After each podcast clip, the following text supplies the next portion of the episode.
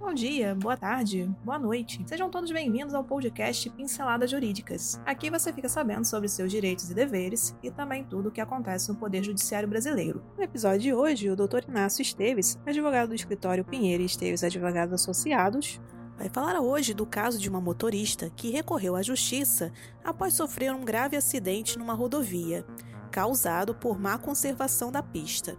Quem são os responsáveis? Então aumente o som e boa audição.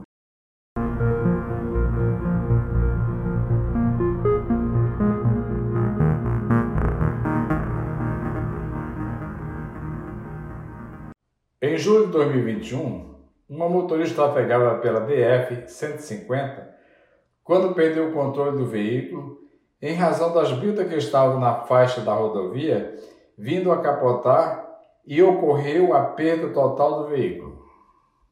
Acionado o judiciário, participaram subsidiariamente como réus o DR, Departamento de Estradas e Rodagem, a Companhia Urbanizadora da Nova Cap, Nova Capital e o DF, os quais foram condenados a indenizar motorista que perdeu o controle do veículo, após acidente por conta de britas que estavam espalhadas na pista.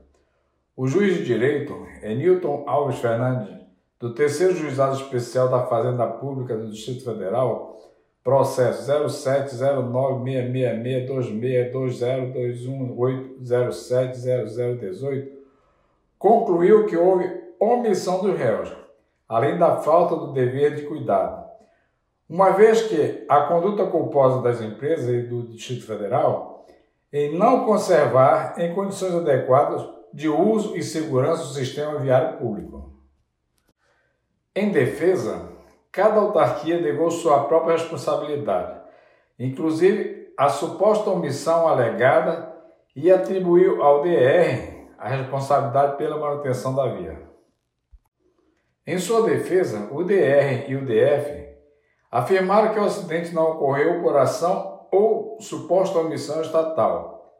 A nova CAP, por sua vez, defende que não pode ser responsabilizado uma vez que cabe ao DR a manutenção da via onde ocorreu o acidente.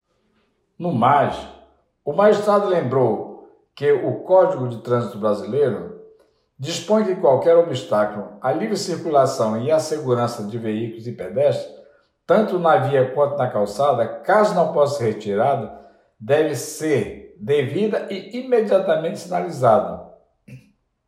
Observou ainda que o carro da autora ficou totalmente danificado em acidente provocado por resíduos pedregosos que estavam espalhados na pista e deve ser ressarcida pelos prejuízos sofridos. E por hoje é só. Agradecemos sua atenção e esperamos ter lhe ajudado com este conteúdo. Este podcast tem o apoio técnico-jurídico da Pinheiro Esteves Advogados Associados e o apoio tecnológico digital da Clã de Soluções Digitais. Para conhecer mais, os links estão na descrição. Até o próximo episódio.